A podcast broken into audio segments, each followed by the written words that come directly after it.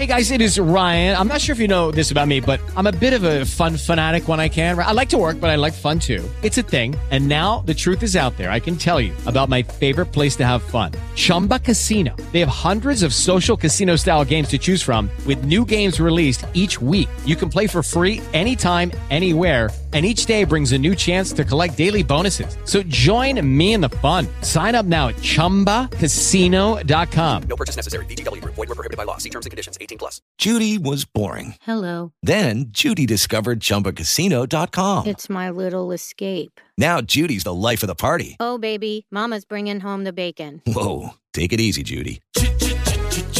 The Chumba life is for everybody. So go to ChumbaCasino.com and play over 100 casino-style games. Join today and play for free for your chance to redeem some serious prizes. ChumbaCasino.com. No purchase necessary. Void were prohibited by law. 18 plus terms and conditions apply. See website for details. Equilibrio entre alma, mente y cuerpo. Bienvenidos a Sanamente, la cita con el bienestar. Dirige Santiago Rojas. Si tu compasión no te incluye a ti mismo, está incompleta. Jack Confield. Buenas noches, estamos en Sanamente de Caracol Radio, su programa de salud. El estrés nos enferma, nos hace daño. Podemos comprender las experiencias psicológicas, los shocks, los traumas emocionales como generadores de procesos de enfermedad a cualquier nivel, podemos transformar esos procesos en nuestro consciente y sanar esas heridas. Podemos adentrarnos precisamente en el camino de la descodificación biológica, la biodescodificación. Vamos a aprender de la mano de la doctora Diana Navarro. Ella estudió, ella es terapeuta de descodificación biológica en la Escuela Francesa de Christian Fletch. Ella es en este caso una terapeuta también transgeneracional de la Escuela Superior Psicosomática de la Clínica Salomón Shellman en 2018, docente universitaria en este tema específico de biodescodificación. También ha estudiado medicina en la Pontificia Universidad Javeriana y en la Universidad Luis G. Páez la parte de terapia alternativa en homeopatía. Es muy interesante ver esta versión que, que estamos contando ahora sobre el ser humano como una relación mente-cuerpo. Doctora Diana Navarro Gaitán, buenas noches y gracias por acompañarnos. Hola, doctor Santiago, buenas noches. Gracias a ti por la invitación. Bueno, ¿nos enferma el estrés, doctora? Bueno, pues el cuerpo constantemente nos está hablando a través de sensaciones y percepciones. De una forma más elaborada cuando nosotros atravesamos un conflicto y no lo hacemos consciente y no lo resolvemos, entonces se va a expresar a través de síntomas y la enfermedad. Ahí es cuando aparecería el estrés. O sea que nosotros tenemos permanentemente una sensación, me rasca la espalda, me duele, percibo que estoy un poco ansioso, acelerado. Pero cuando estos procesos que podríamos decir adaptativos llegan a ser los que afectan la salud? Claro, es que el cuerpo total nos está hablando todo el tiempo. Si nosotros somos capaces de darnos cuenta, claro, tengo eh, no sé, una gripa que corresponde o me está doliendo la cabeza o por ejemplo escuché esta canción y algo sucede dentro de mí y soy capaz de hacerlo consciente, seguro ahí ya la tengo y no me voy a expresar. Pero el problema es cuando se genera algo que realmente ha tocado nuestro ser muy profundo y ahí es que podemos enfermar. En biodescodificación lo llamamos cuando estamos atravesando un biochoc. Un biochoc es una situación que hemos vivido de forma dramática, que nos cogió por sorpresa, que la vivimos en soledad y que en el momento no encontramos ninguna solución. Ahí es cuando nos enfermamos. O sea, vamos a repetir las palabras. Dramática, por sorpresa, en soledad y sin encontrar solución. Entonces nos quedamos en un callejón sin salida. Exactamente. Bueno, y utilicemos una palabra que usted acaba de nombrar para contextualizarle dentro de esta idea, conflicto. Mm, este conflicto emocional, ¿qué significa? Bueno, el conflicto, vamos a primero decir que es un conflicto antes de meterle como la palabra emocional. El conflicto siempre es cuando estamos frente a alguna situación en donde el cuerpo de alguna manera tiene que responder. Entonces, por ejemplo, si yo estoy frente a un helaje, un frío terrible, pues mi cuerpo lo que va a hacer es temblar y ahí ya está resuelto el conflicto. Pero el conflicto es cuando yo estoy viviendo algo que ha sobrepasado, cuando ya lo estoy hablando de la parte emocional que me está enfermando, el conflicto se, se refiere a algo que me ha sobrepasado y yo no encuentro la solución a la mano. Entonces lo que hace mi mente es mandarle al inconsciente esa información, lo que hacen mis células es guardar todo eso y de alguna manera mi cuerpo biológico empieza como a hacer esa tarea que ni mi mente ni mi cuerpo en ese instante lo ha podido hacer. entonces terminamos teniendo como guardar una información que va a explotar cómo, cómo va a salir, cómo la vamos a poder poner en, en orden una manifestación. Sí, lo que pasa es que cuando ha sucedido una situación extrema como la que estamos hablando ahorita referente a un bioshock, que repetimos entonces es cuando lo vivimos de forma dramática, sin solución aparente, en soledad, de forma sorpresiva, lo primero que hacemos es como tener una cantidad de pensamientos y emociones asociadas que se van guardando dentro de las células. El punto es que eso que se va quedando guardado también genera una información biológica en el cuerpo, que es lo que vamos a llamar en biodescodificación un sentir profundo. Y la manera de poder sacarlo sería poder ir a la sensación corporal, que es lo bonito de la descodificación biológica, porque normalmente cuando nos quedamos en el discurso de la emoción o del pensamiento no estamos profundizando, porque es que la mente es muy loca, siempre está en futuro o está en pasado. Cuando, cuando, cuando yo me voy a la sensación corporal, ahí logro encontrar ese sentir profundo y ahí es que empiezo el camino a la sanación.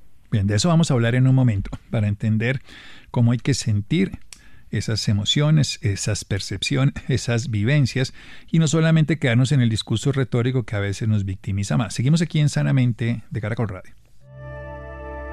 Síganos escuchando por salud. Ya regresamos a Sanamente.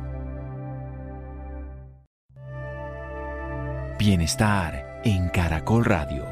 Seguimos en Sanamente. Seguimos en Sanamente de Caracol Radio. Diana Navarro Gaitán es nuestra médica invitada en la noche de hoy de la Pontificia Universidad Javeriana con formación en descodificación y también en terapia transgeneracional. Nos está enseñando de biodescodificación. Nos habla de que el estrés nos enferma cuando nosotros no podemos procesarlo adecuadamente, cuando tenemos esa respuesta natural al conflicto. No podría ser el frío que tiritamos y nos adaptamos, sino cuando vimos una experiencia que se llama en esa, digamos, terminología un biochoc, cuando es una experiencia dramática, muy, muy sorpresiva, vivida en soledad y sin sensación de solución. Por eso nos está invitando a que reconozcamos la posibilidad de ir a ese sentir más profundo para poder ir a encontrar esa sensación que está allí y poder sanar. Adelante, entonces tenemos una experiencia traumática, dramática, sorprendente, en fin, que es el biochoc y con el paso del tiempo en ese proceso adaptativo guardamos muchos dolores que van a ir generando una respuesta como si estuviera ocurriendo la experiencia, pero no sigue ocurriendo, el cuerpo se afecta. Sigamos, doctora. Sí, exacto. Entonces, a través de la, pues, la biodescodificación, que es el método que yo les estoy hablando el día de hoy, nosotros podemos trabajar esto básicamente es de dos formas, mejor dicho, no de dos formas distintas, sino de dos formas conjuntas. Uno es teniendo una teoría muy sólida, que la teoría se basa en todas las leyes de Hammer y todo lo que hay alrededor de este, podamos decir, como nuevo paradigma de la medicina, y por otro lado de una parte práctica. Tenemos que utilizar las dos para poder llegar a lo que hay en la profundidad, es decir, para ir quitando como esas capas que hacen que nosotros lleguemos realmente a lo que es eh, la profundidad del sentir, poder pasar por encima de los pensamientos, de las emociones, de la sensación corporal, para así llegar a lo que hay en el fondo, que es lo que nos está afectando. Bien, entonces, ¿cómo llegamos? La teoría que nos está hablando son esas leyes biológicas. Vayamos a la teoría. Primero hablemos entonces de la aparición de los síntomas eh, que van a seguir después del bioshock y todas estas modificaciones que van ocurriendo, incluso donde algunas bacterias, microorganismos aparecen. Cuéntenos estas leyes biológicas para entender el sustento teórico. La primera parte teórica de las leyes de Hammer se basa básicamente en cinco. Él sacó cinco leyes, pero antes de contarles la parte como teórica, les quiero contar un poquito la historia de Hammer para ponernos en contexto. Perfecto. Él fue un médico alemán, él murió en el 2017, que ya desde los años 70 empezaba como a tener inquietud acerca del sistema de salud y cómo lo estábamos abordando. Él era un médico internista, era también radiólogo y también era pues como teólogo y filósofo a la vez. Él en, realmente empieza a sacar sus investigaciones en el año 1978 cuando su hijo sufre un accidente y es, eh, pues lo matan con un arma de fuego. Y a los dos meses él hace un cáncer de testículo y su esposa que era oncóloga hace un cáncer de seno izquierdo y de ovarios. Y él empieza a preguntarse por qué dos personas jóvenes, sanas, que no tenemos ninguna predisposición para enfermar, terminamos haciendo unas enfermedades tan dramáticas como estas y empieza sus investigaciones. Como él está en el hospital, tiene pacientes para poder observar y él hace una cantidad de estudios, incluso reportados como hasta casi 40.000 estudios, en donde él encuentra una asociación, es como un común de denominador que hay entre los pacientes que tienen cáncer y un conflicto emocional muy fuerte. Ahí él empieza a hacer como este primer eh, paralelo, ¿no? Encontrar aquí hay un conflicto emocional asociado a una enfermedad. Luego, como él está en el hospital y también tiene estos estudios en radiología, tiene la capacidad de hacer unos TAC cerebral sin contraste, en donde encuentra que hay unas lesiones a nivel del cerebro que también, dependiendo del lugar donde estén, se asocian al conflicto emocional y al órgano afectado, generando esta triada, en donde el cerebro, la psiquis y el órgano. Y ahí es que él genera todos sus estudios y todas estas triadas que nosotros en biodescodificación aprendemos y estudiamos para poder encontrar realmente cuál es la emoción puntual asociada al órgano. Esto fue como digamos, como los inicios de sus investigaciones. Después empieza, digamos, a sacar lo que es ya las cinco leyes biológicas. Las cinco leyes biológicas consisten en lo siguiente. Entonces, la primera ley lo que nos dice es que siempre, antes de un síntoma, siempre va a haber un biochoc, que ya hablamos que es el biochoc. La segunda ley nos dice que los síntomas siguen un orden. Entonces, primero se va a manifestar la enfermedad ante algo que nosotros en biodescodificación llamamos simpaticotonía, es decir, el cuerpo alerta a responder ante lo que está pasando. Y luego, dentro de las fases de la misma enfermedad, va a pasar el cuerpo por un proceso de reparación, que es cuando ya entraríamos a lo que llamamos vagotonía. Esa es la segunda ley, las dos fases de enfermedad. La tercera ley establece que los conflictos se viven y los síntomas se manifiestan según la capa embrionaria de la que derivan. Esto es muy lindo porque es como tener en cuenta toda la endogenia y toda la filogenia que tiene que ver con la aparición de los síntomas en nuestro ser. La cuarta ley habla de la participación de los microorganismos en la reparación de los tejidos. O sea, las infeccioncitas que nos pueden ocurrir que lo vemos como el problema y no entender que nos está solucionando el problema. Sí, exactamente. Esta ley se refiere a eso, que los organismos, los microorganismos vienen a ser más como aliados en el proceso de sanación y no los que tenemos que acabar.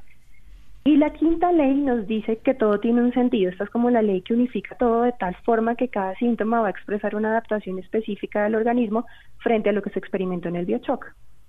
En realidad lo que llamamos una enfermedad es un proceso alostático, es un proceso adaptativo frente a un desorden interno que no lo pudimos experimentar coherentemente en nuestro sentir, en nuestra emocionalidad, en nuestra cotidianidad, lo vimos en aislamiento, en soledad, dramático, sorpresivo, sin solución y terminamos llevándolo al cuerpo y el cuerpo nos lo manifiesta de una manera distinta. Por eso hace toda esta eh, vivencia que empieza con un síntoma después del bioshock, con ese estímulo exagerado simpaticotonía, con esa reparación o parasimpaticotonía o vagotonía, luego con esa alteración embriológica que viene desde nuestra estructura, donde nos puede llegar, pasando por una manifestación de algún tipo de bacterias o de virus o de hongos y por último la comprensión. ¿Cómo esa comprensión, cómo esa parte práctica la podemos lograr? ¿Cómo ese sentir profundo que nos decía doctora Diana Navarro?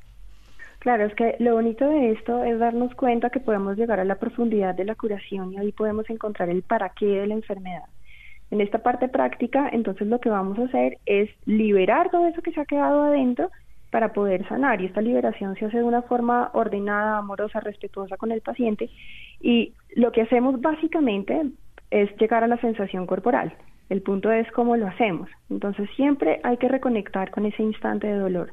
Hay que darnos el permiso de poder llegar a ese instante de dolor, eh, que podamos eh, sacarlo. Esto puede ser, por ejemplo, a través del llanto, o también puede haber diferentes expresiones, hasta incluso expresiones artísticas. El punto es que lo podamos sacar para luego podernos recuperar, que ahí es cuando entraríamos como en esa fase de cansancio que también hace parte de todo el proceso de la enfermedad, para finalmente poder hacer como una reinterpretación o una resignificación de lo que se vivió para que ahí sí podamos decir, bueno, no es lo que me está pasando ni la enfermedad que estoy asumiendo, sino cómo lo estoy viviendo y qué me quiere decir la vida. Y esto es algo súper bonito porque en este momento que estamos frente a este conflicto, yo puedo escoger, yo puedo escoger o me quedo en la víctima de las circunstancias o realmente me voy a una vida sana ya con estas nuevas herramientas. Teniendo ya una información de primera mano que es la de uno mismo. Vamos a hacer un pequeño corte para entender un poco más de cómo logramos encontrar eso que es ese biochoc. No todas las personas lo tienen claro. Algunas sí, algunas no. Hablaremos en un momento con la doctora Diana Navarro. Síganos escuchando por salud. Ya regresamos a Sanamente. Bienestar en Caracol Radio. Seguimos en Sanamente.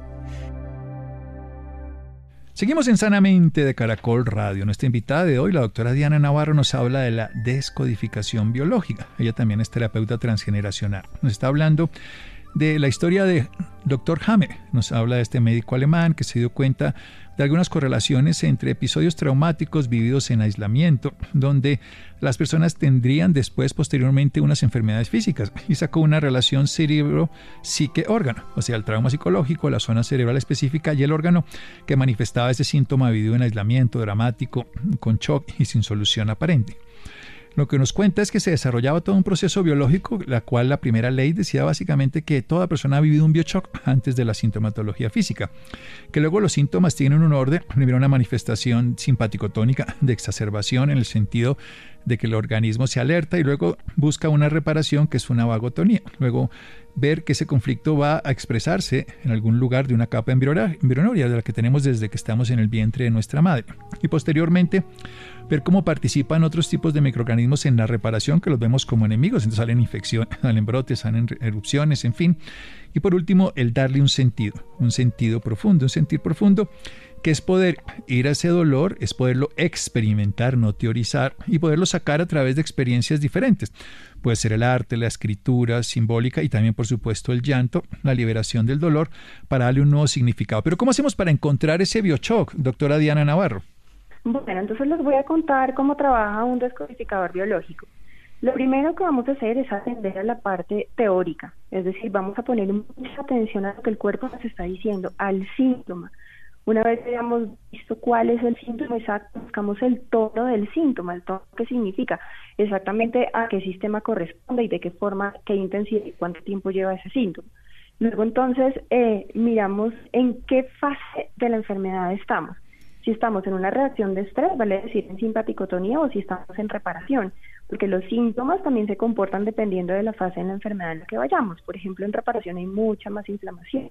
Entonces, lo primero es atender como a esta parte teórica, si pudiéramos decirlo así, pero por supuesto observando lo que el cuerpo de nuestro paciente nos está diciendo.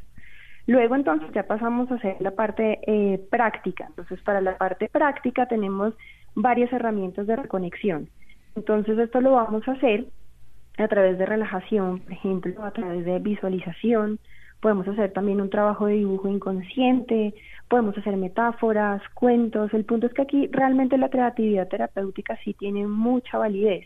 Lo bueno es que todo esto tiene también como un sustento de otras terapias, es decir, aquí en estas técnicas de acompañamiento también se vale, por ejemplo, eh, toda la información que nos da la programación neurolingüística o la hipnosis ericksoniana, las constelaciones familiares, todo lo de psicogenealogía, que son, digamos, otras técnicas que también son grandes, pero que vienen acompañando todo esto para poder llegar al fondo de lo que está guardado. Básicamente es poner como estos herramientas de reconexión. Y por último, después de esta parte teórica, esta parte práctica, un biodescodificador va a ser una parte súper importante que es el acompañamiento. El acompañamiento es que la persona se pueda sentir con el permiso para poder expresar cualquier cosa sin ningún tipo de juicio. Quiero matar a mi mamá y tenía ganas de tal cosa, lo que sea, que estoy diciendo una cosa absolutamente inconfesable. Exacto, precisamente poder tener el permiso de decir, cualquier cosa desde el corazón y que nosotros podamos hacer ese acompañamiento como terapeutas de biodescodificación sin hacer juicio, sino totalmente desde el amor. El otro paso que tenemos en el acompañamiento es paciencia, porque la verdad es que para poder llegar a eso que está escondido, pues precisamente está escondido, está en, la profundidad del inconsciente, en la profundidad de mi célula, expresándose a través de un síntoma. El síntoma viene acá a ser como un símbolo, vamos a decirlo, es decir, lo que hace la conexión entre la mente inconsciente y mi cuerpo, entonces vamos a utilizar el síntoma como el símbolo para poder decir eso que está dentro, pero este acompañamiento hay que tener paciencia, es decir, hay que esperar a que la misma persona haga ese proceso de quitar estas capas que tienen eso del fondo cubierto, que saquen todo lo que sucedió, que cuenten todas sus creencias, por ejemplo, que eso hace una capa gigantesca externa, luego que cuenten sus pensamientos, sus emociones, hasta que lleguemos, digamos, como al centro, esta paciencia y esa expresión libre es también súper importante, o sea, la liberación se puede dar de muchas maneras y de muchas expresiones, tiene que ser auténtica y tiene que ser individualizada. Y nosotros vamos a estar ahí acompañando para que se dé así, de tal manera que al final la persona pueda volver a coger las riendas de su propia vida y pueda darle un significado diferente a lo que pasó y por supuesto sanarse. Pero vayamos un poquito, me encanta además y conozco a la doctora Diana hace muchos años, admiro su trabajo, su capacidad de meterse en esos intrínculos, por decirlo así, vericuetos, telarañas del inconsciente y de llegar muy profundo. Pero alguien que nos está escuchando y no tiene ni idea de esto, ¿cómo se podría colaborar? ¿Cómo poder darse cuenta que eso que ocurrió probablemente hace muchos años o hace algún poco de tiempo está generando hoy todo ese proceso adaptativo que llamamos enfermedad? Cómo poder llevar a esa persona a que independientemente, o ojalá lo pueda lograr, una terapia de descodificación biológica, pero que sea útil para que pueda hacer algo más por sí mismo que simplemente depender de un proceso externo. Claro, y esto está muy chévere, la verdad, porque yo creo que lo que podemos hacer es empezar por observar las sensaciones corporales.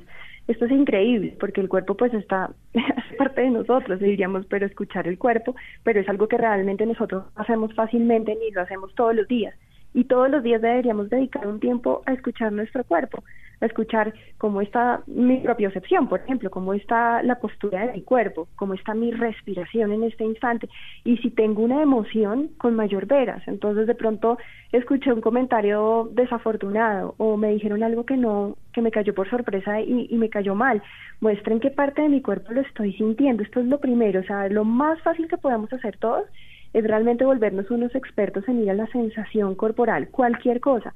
Me está doliendo el estómago, me salió un brote en la piel, eh, tengo caspa, no sé, cualquier cosa, me está queriendo decir algo de mis emociones y de mi ser. Vayamos a lo que nuestro cuerpo nos está diciendo y volvamos a hacer estos pasos solo con la sensación corporal, es decir, me doy el permiso de sentir en mi cuerpo, acepto lo que estoy sintiendo, no es pelear con lo que estoy sintiendo, no es, ay, qué pereza, otra vez este estómago, sino, no, muestra a ver mi estómago qué me quiere decir, voy a aceptar que me está queriendo decir algo y lo voy a integrar a lo que me está pasando para poder encontrar en el fondo qué es.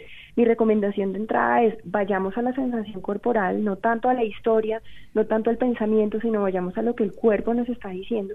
Y yo propongo que lo empecemos a hacer incluso con la experiencia positiva. ¿Qué significa eso? Cuando nosotros encontramos en el sentir profundo que sucedió algo doloroso, normalmente nosotros como terapeutas le ayudamos al paciente para que encuentre un recurso que le sirva para poder ver incluso a futuro mejor su vida. El recurso es por decir algo, si eh, no sé, digamos que me está doliendo el estómago y encontré una situación indigesta, voy a ponerlo así, y en ese momento me hizo falta aceptar esto que me molestó tanto. Entonces yo encontré como recurso positivo la aceptación. Entonces me voy hacia este futuro sabiendo que yo puedo aceptar lo que me sucedió, por ejemplo. Entonces yo puedo empezar a trabajar esto desde la experiencia positiva. Yo propongo, por ejemplo, tener un diario o escribir, porque escribir es un ejercicio maravilloso para darme cuenta, una situación que me esté molestando, por ejemplo, un problema. En un momento tengo un problema, lo voy a escribir tal cual como me salga. Luego, respecto a ese problema, voy a escribir lo que pienso respecto a eso ahí es genial porque incluso salen mis propias eh, creencias, ¿no? Esto no debería ser así, esto no se ha ido comportar de esta manera, por ejemplo. Luego me voy a la emoción. Ese yo no debería, pero, pero devolvámonos un poquito, porque ahí es donde viene pues mi papá, mi mamá, mi cultura, mi colegio, eh, el deber social. Y entonces uno dice, no, pero es que yo hice eso o yo... Step into the world of power, loyalty. And luck. I'm gonna make him an offer he can't refuse. With family, cannolis, and spins mean everything. Now, you wanna get mixed up in the family business. Introducing The Godfather at Choppacasino.com. Test your luck in the shadowy world of The Godfather slot. Someday. I will call upon you to do a service for me. Play the Godfather now at Chumpacasino.com. Welcome to the family. VGW Group. No purchase necessary. Void where prohibited by law. See terms and conditions. 18 plus. Actúa así o sentí así, pero no debería. ¿Cómo lo, cómo podemos no sufrir por eso? ¿Cómo no hacerse daño? Porque ahí donde se queda destacado es que es que no está bien, es que eso no está bien. Claro, pues lo primero es darse cuenta, porque es que el punto es que a veces no es, nosotros decimos es que esto no debería ser así y nos quedamos enfrascados en que no debería ser y sufrimos desde ahí y no salimos. Es podernos dar cuenta que yo estoy pensando un poco como, como si pudiera decirlo, como disociar y verme desde afuera. Yo estoy pensando esto, yo estoy pensando que mi papá no debería tal cosa. Entonces en ese instante yo puedo observarme desde afuera y puedo darme cuenta que eso es una creencia que eso es algo que de pronto me dijeron que tenía que ser así, pero que no necesariamente es la verdad. Esto de hecho es un ejercicio súper bonito porque es que el cerebro todo el tiempo piensa, pero yo no soy el pensamiento. Tal vez sienta que simplemente es algo que está sucediendo por mi cabeza, pero que eso no soy yo. Ahí con ese ejercicio ya puedo entender el pensamiento desde afuera, cambiar una creencia, de pronto pues puede requerir alguna otra cosa más profunda, como por ejemplo hacer un acto simbólico, en efecto, que ahora te voy a contar de eso, pero digamos, por lo menos en primera instancia, observar esa creencia y ese pensamiento, también va de la mano un poco con las emociones, porque van más o menos como en el mismo canjoncito. Y después llegar a la sensación corporal, porque es que no quiero que se nos quede por fuera que en este proceso de encontrar el recurso positivo de escribir la situación, el pensamiento, la emoción, tengo que llegar a la sensación corporal. Eso, eso. Entonces hagamos énfasis. Vuélvalo a repetir porque a veces nos quedamos en el discurso. Sí, yo fui agredido, sí, a mí mi papá me hizo esto, sí, a mí me violaron, me robaron, me, lo que sea. No tengo muy claro lo que le, a cada persona le pase, pero seguramente fue muy doloroso. Pero nos quedamos ahí en el discurso. ¿Cómo llegar a sanar esa herida, a ese sanar el dolor, eh, en el sentido, como usted lo dice, sentir profundo? Exacto, usted tiene el paso a paso en donde primero está la situación, lo que me pasó, entonces listo, me violaron. Luego el pensamiento. El pensamiento puede estar incluso con una creencia. Entonces, eh, todos los hombres son agresivos y por eso me violaron. Voy a poner un ejemplo, ¿no? Sí, por supuesto. posibilidades. Sí, sí, lo, estamos hablando de un caso donde la persona lo está viviendo como lo está viviendo no interpretándolo ni juzgándolo, porque lo que nos duele es la manera como lo experimentamos. De hecho, hay un hecho agresor, hay una, un hecho hostil, una barbarie humana, pero es como sanar a la persona que ha sido víctima, no es como que la otra persona se libere de esto, no es el que está sufriendo su dolor. Exacto, gracias por aclararlo, eso sí, tal cual. Luego entonces de ver el, pensamiento que tengo respecto a eso, voy a la emoción. Entonces, por ejemplo, me siento, me siento triste me siento abandonada, supongamos.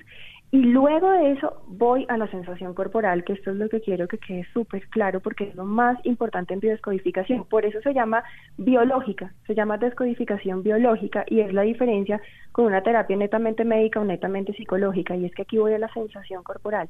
Entonces, en ese instante, cuando yo ya, ya me puse... Que es una sensación sin, sin calificarla, como me está rascando, pero rascar lo siento, pero eso no significa que me esté pasando sino eso. O sea, quiero decir, es sentir lo que estamos sintiendo en el cuerpo sentir lo que estamos sintiendo en el cuerpo exactamente. ¿Y qué es cualquier cosa? Lo que aparezca en el instante cuando yo me puse en esa situación. Entonces, me está rascando aquí o siento un cambio en la temperatura, sentí que me empezaba a palpitar el corazón, me empezaron a temblar las manos, lo que sea, porque en este momento no se puede controlar, no se sabe, esto si no puede ser cualquier cosa. El punto es que cuando llegue a la sensación corporal, ahí es donde yo tengo que poner una lupa o un aumento del volumen. Tengo que quedarme en eso y meterme ahí porque ahí es donde está la respuesta, el cuerpo me tiene la respuesta y me la tiene en presente. Entonces me meto en ese momento en la sensación corporal y ahí empiezo a anclar realmente cuál es el sentir profundo. Ahí es donde llego al sentir profundo, desde la sensación corporal, que no la sé sino en el instante que me doy el permiso de sentir mi cuerpo. En el instante en que me estoy dando cuenta que existo, porque no nos damos cuenta que existimos, sino, ay, ¿qué me va a pasar? ¿Qué me estoy? Pero no, no estoy sintiendo que estoy sintiendo. Suena un poco bobo la, frase, pero no me doy cuenta que siento. Bueno, ¿y qué hacemos ahí en adelante? Bueno, entonces, yo en ese momento, cuando tengo ese sentir profundo, fíjate que lo que tengo que hacer es hacerlo consciente. Realmente no tendría que hacer nada más que abrazarlo y decir, ok, es esto. Es muy curioso, pero casi que con eso es suficiente, hay que vivirlo para saberlo. Un momento que yo hago conciencia de ese instante, que lo que yo estoy sintiendo, como muy bonito lo dijiste, es existo, en ese instante es suficiente porque ahí ya tengo la conciencia. Ahora, como a veces hay dolores muy, muy profundos, por ejemplo, vamos a hablar de un momento que estamos frente a sentirnos vulnerables ante la muerte o cuando hay un trastorno de estrés postraumático, por ejemplo, ahí debemos ir suavemente desensibilizando, por decirlo, hay que ir muy suave porque son vivencias muy profundas y claramente no va a ser tan fácil como, como lo hiciste consciente y ya. Ahí es donde aparece el símbolo. Entonces el símbolo, vamos a suponer que yo encontré en una situación súper dolorosa que me hizo falta sentirme protegida, vamos a, suponer. Vamos a decir que fue una situación que yo encontré en mi infancia y sentí que yo no estuve protegida por mis padres, digamos. También poniendo un ejemplo. Entonces, ¿qué me hubiera gustado sentir en ese momento? Un abrazo a mi padre, por ejemplo. Entonces haga el símbolo. Entonces, por ejemplo, coja un muñequito de peluche, haga de cuenta que ese es un muñeco que le regaló su papá como un símbolo de su protección y todos los días póngalo y recuerde que la protección ahora que usted es un adulto se la puede regalar. Por decir algo, los símbolos siempre hacen este papel de darme ese regalo de ese vacío que en algún momento quedó y que cuando lo hice consciente le puedo recordar a mis células y a mi mente lo que está necesitando. Ahí viene la reparación que uno mismo se da. O sea, básicamente es darnos cuenta de la experiencia, sentir sin juzgar, experimentar plenamente y recibir eso que hubiese sido suficiente en ese momento, aunque sea 20 años después, en la conciencia del tiempo, el tiempo no está distorsionado en el pasado, presente y futuro, sino en la experiencia. O sea, vivimos ese cariño, esa, ese confort. ¿Qué pasa ahí en adelante? De ahí en adelante entonces yo me puedo liberar y yo puedo escoger. Aquí lo, lo que viene es lo más lindo de todo, porque en este momento cuando yo ya le di un significado diferente a lo que viví, cuando ya me doy cuenta que entonces esta protección yo sí la puedo tener, retomando mi ejemplo, entonces en este instante yo me doy cuenta que lo que pasó no es lo grave, sino como lo he vivido, como lo he venido viviendo. Entonces en este momento yo tengo la posibilidad de escoger. Para mí esto es lo más lindo en el final de esta terapia, que es poder escoger y darme cuenta que yo puedo coger las riendas de mi vida y puedo sanar. Es darme cuenta. Y ahí me libero y me sano. Lo que pasó no es lo grave, sino como yo lo viví. Ahora lo quiero vivir distinto. Entonces tomo las riendas de mi vida y me libero de todos los efectos que esa experiencia, que en su momento fue traumática, hoy la puedo vivir desde otro lugar. Hoy estoy sanando las heridas del pasado. Esto es la biodescodificación. Así que esto es la experiencia, esto es el proceso y esta es la terapeuta. ¿Dónde la podemos encontrar, doctora Diana Navarro? ¿Dónde podemos contar con sus servicios profesionales? Recordemos que ella es médica de la Pontificia Universidad Javeriana y tiene formación además de homeopatía en descodificación biológica y es terapeuta transgeneracional. Ella en este momento es docente universitaria de esto que es biodescodificación que nos ha enseñado con lujo de detalles. ¿Dónde la encontramos, doctora? Bueno, yo tengo mi consultorio en Bogotá. Eh, les puedo dejar un teléfono. Por me favor. Pueden buscar. Bueno, el teléfono es 316 316 316 617 9525. 316-617-9525 en la ciudad de Bogotá, la doctora Diana Navarro, que nos habló de biodescodificación, nos ha enseñado a reconocer cómo estas, estas sensaciones que no se logran experimentar de una manera natural pueden llevar a generar un trastorno biológico y que hay que entender que ese biochoc dramático, sorpresivo, en aislamiento y sobre todo sin sensación de solución puede trastornar nuestra salud a todo nivel y que debemos pasar por un proceso tan sencillo como un autorreconocimiento, un sentir en nuestra biología sin juzgar una experimentación de ese estado tal cual como lo vivimos, luego llegar a darnos a nosotros mismos lo que nos faltó, pero lo que vamos a aprender es que lo que nos pasó no es el problema, sino cómo nos lo tomamos y hoy somos los arquitectos de nuestro futuro, los líderes de nuestra vida. Doctora Diana, muchas gracias. Bueno, muchas gracias, doctor Santiago. Además que ese resumen estuvo espectacular. Así es. Bueno, eso fue lo que usted dijo, doctora Diana. Aquí seguimos en Sanamente de Caracol Radio. Síganos escuchando por salud. Ya regresamos a Sanamente. Bienestar en Caracol Radio. Seguimos en Sanamente. Seguimos en Sanamente y el turno ahora es para conversar de la toxicidad de los vapeadores. Y esta es una conversación que vamos a tener con William Lozano. Él es ingeniero ambiental, también tiene un doctorado en biotecnología y además es docente universitario. Profesor William, muy buenas noches y gracias por estar con nosotros en este programa. Muy buenas noches y muchísimas gracias a ti por la invitación. Profesor, ¿por qué no empezamos hablando de estas investigaciones? Porque si bien yo empecé hablando sobre la toxicidad de los vapeadores, sé que también habían hecho una investigación previa sobre las colillas. Cuéntenos un poco sobre esta investigación que están haciendo desde la universidad.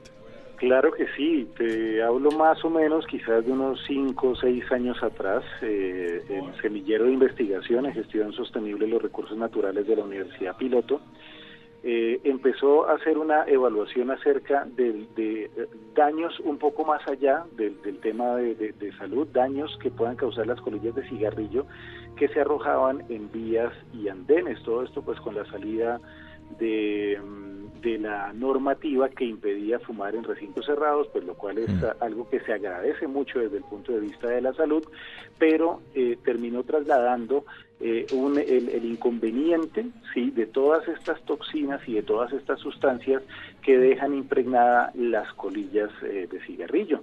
Eh, y estos objetos ahora eran arrojados a las vías y, y, a los andenes. Y obviamente como hay un link un vínculo entre el consumo de cigarrillo y el consumo de alcohol, pues vimos que las zonas, digamos, críticas donde ocurría esto, es decir, la gente arrojando esas colillas a, vías y andenes, eh, pues eran las zonas de bares y discotecas. De hecho, encontramos entonces eh, que solo en estas zonas en Bogotá, eh, estamos hablando de 94 millones de colillas al año, mm. más o menos unos unas 16 toneladas, y resulta que todos estos contaminantes terminan por efecto de las lluvias llegando a los ríos, llegando a los humedales, eh, y de hecho si tú te das cuenta incluso eh, eh, las aguas con las que riegan muchos de estos alimentos son aguas que tienen trazas de cadmio, trazas de arsénico y resulta que buena cantidad de, de, estos valores de hecho se le pueden se le pueden atribuir a las colillas de cigarrillo así como también a otro tipo de, de actividades es decir estamos igual trasladando estos contaminantes a otros lugares, pero esos contaminantes por diferentes vías terminan volviendo nuevamente a nosotros, sea a través del agua o a través de los alimentos eh, que son regados con estas aguas eh, con estas aguas contaminadas. Eh, digamos que siguiendo con esa inquietud, porque nosotros terminamos denominando a este tipo de contaminantes contaminantes hormiga, eh, un poco, eh, digamos, haciendo analogía a, lo que se conoce en la actualidad como gastos hormiga, que es como, como esos elementos insignificantes que piensa uno que no van a hacer eh, mayor daño, pero resulta que sí tienen un daño significativo para nuestra salud y además para la salud de los mismos ecosistemas. Entonces, siguiendo con esa línea, decidimos mirar, bueno, ¿y qué pasa con estos líquidos vapeadores? ¿Será que estos líquidos vapeadores, además de los daños eh, a la salud que genera su consumo, su inhalación, porque todo lo que lleves a los pulmones, todo lo que tú inhales que no sea aire, obviamente va a causar un daño. Y causa un daño porque resulta que todas estas sustancias que estás inhalando en el cigarrillo, en los vapeadores y que llevas a tus pulmones pasan directamente a la sangre mm. o casi directamente a la sangre. Eh, entonces, eh, pues allí tenemos unos, unos, unos problemas bastante críticos de salud. Pero también las cápsulas, las botellas que, que guardan estos líquidos vapeadores, cuando tú las arrojas al suelo o cuando terminan llegando a las fuentes hídricas, ¿qué es lo que sucede con estos líquidos? ¿Son contaminantes? ¿No son contaminantes? Eh, son tóxicos o no lo son, porque como te decía, finalmente tú esas aguas vas a, consumirlas de manera directa o indirecta eh, a través de los alimentos o, directamente a través de las mismas aguas de, consumo. Eh, y lo crítico de esto es que buena parte de los sistemas de tratamiento o digamos los tratamientos convencionales son incapaces de eliminar este tipo de contaminantes. Entonces, todo, ese impacto que nosotros vemos también a nivel ambiental termina retornando a nosotros y generando unos problemas de salud adicionales. Y efectivamente sí, encontramos que estos vapeadores son tóxicos, son tóxicos para las formas de vida, son tóxicos para los ecosistemas y consecuentemente estos líquidos vapeadores son tóxicos también entonces para, para nosotros. No solamente consumirlos, eh, inhalarlos, eh, sino también los residuos que generan estos vapeadores terminan, eh, digamos, aumentando pues ese potencial eh, dañino que nos causa a nosotros los, los humanos. Profesor, volviendo a esas repercusiones, porque como usted nos lo, nos lo, explica, es una contaminación que de alguna forma se va de un lugar a otro, pero que en ese trasegar pasa por muchísimos lados, ¿no? Y que seguimos de alguna forma como perpetuando la contaminación.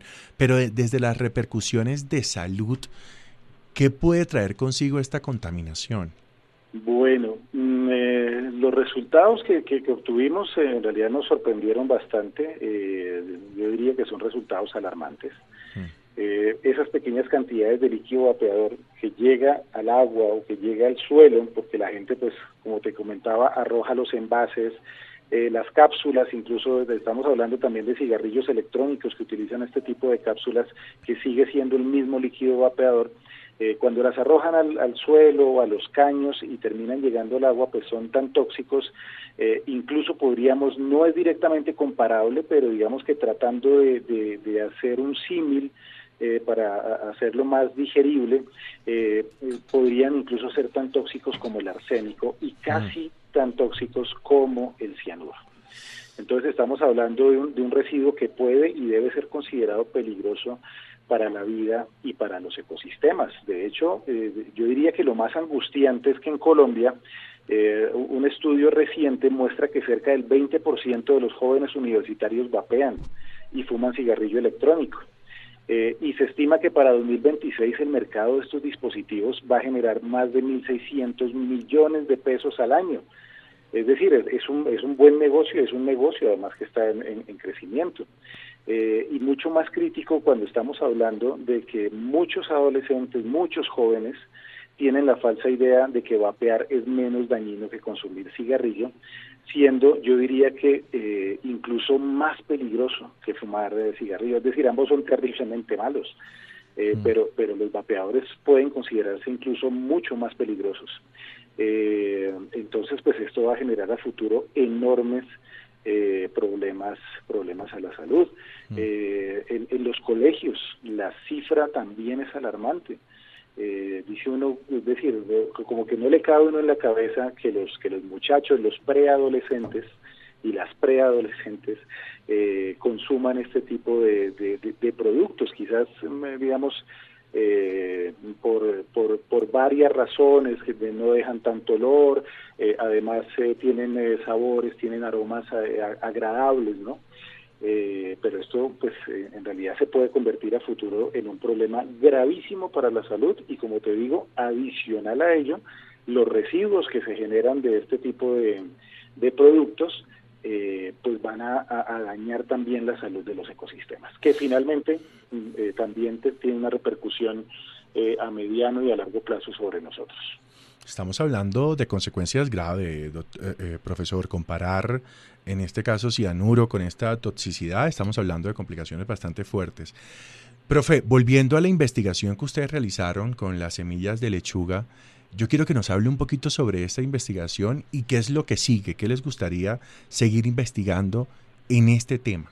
Claro que sí. Bueno, tú mencionas las, las, semillas de lechuga y, para contarle a, los oyentes eh, que tienen, como así que, que tienen que las semillas de lechuga. Las semillas de lechuga es una de las de las pruebas más conocidas a nivel mundial.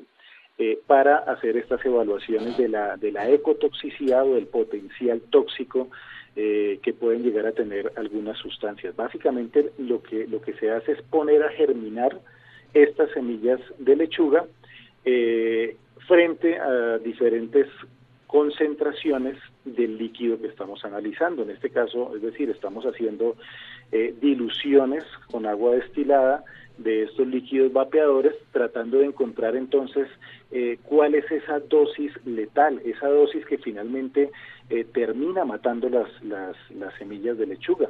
Y estos valores, eh, digamos que, que, así lo establece la prueba, estos valores nos permiten definir esas dosis letales para prácticamente cualquier forma de vida. Entonces, de eso se trata estas pruebas de cotoxicidad con las semillas de lechuga. Nos permiten encontrar cuál es esa dosis que, que mata, que aniquila eh, a las formas de vida, eh, grandes o pequeñas, ¿no?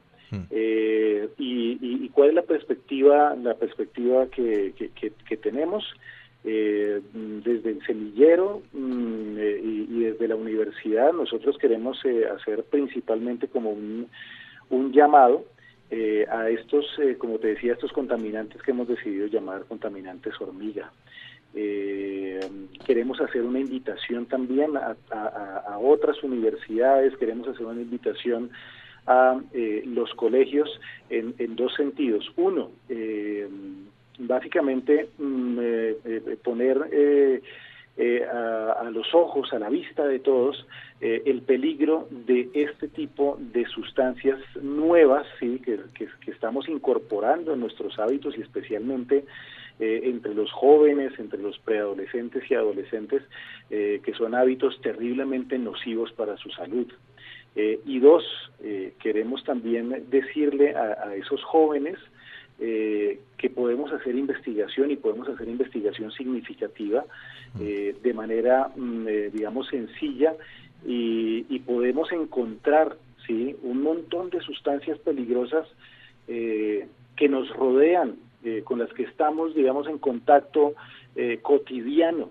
Eh, y podemos hacer nosotros investigaciones de este tipo. Uno siempre se imagina cuando se habla de, ciencia o de investigación científica, que hay que hacer unos estudios gigantescos con unos equipos supremamente especializados, y resulta que no, y podemos enamorar a los jóvenes desde los colegios hasta las universidades eh, en, eh, eh, en, temas científicos y en temas de investigación, incentivar realmente hacer investigación, yo diría que significativa, porque finalmente son estas cosas pequeñas y cotidianas las que principalmente nos afectan a todos. ¿sí? Es decir, la otra investigación de punta es importante, pero podemos hacer investigación también en las cosas pequeñas. Y además, qué bueno saber que la academia está investigando estos temas, profesor. Así que muchísimas gracias por estar con nosotros en este espacio. verdad que estamos muy agradecidos por, por ser parte de Sanamente. Muchas gracias. A ti muchísimas gracias y gracias a todos los oyentes. Gracias Isidro, llegamos al final de Sanamente. Quédense con una voz en el camino con Ley Martin. Gracias a Mario, gracias a Paula, Ricardo Bedoya. Caracol es más compañía.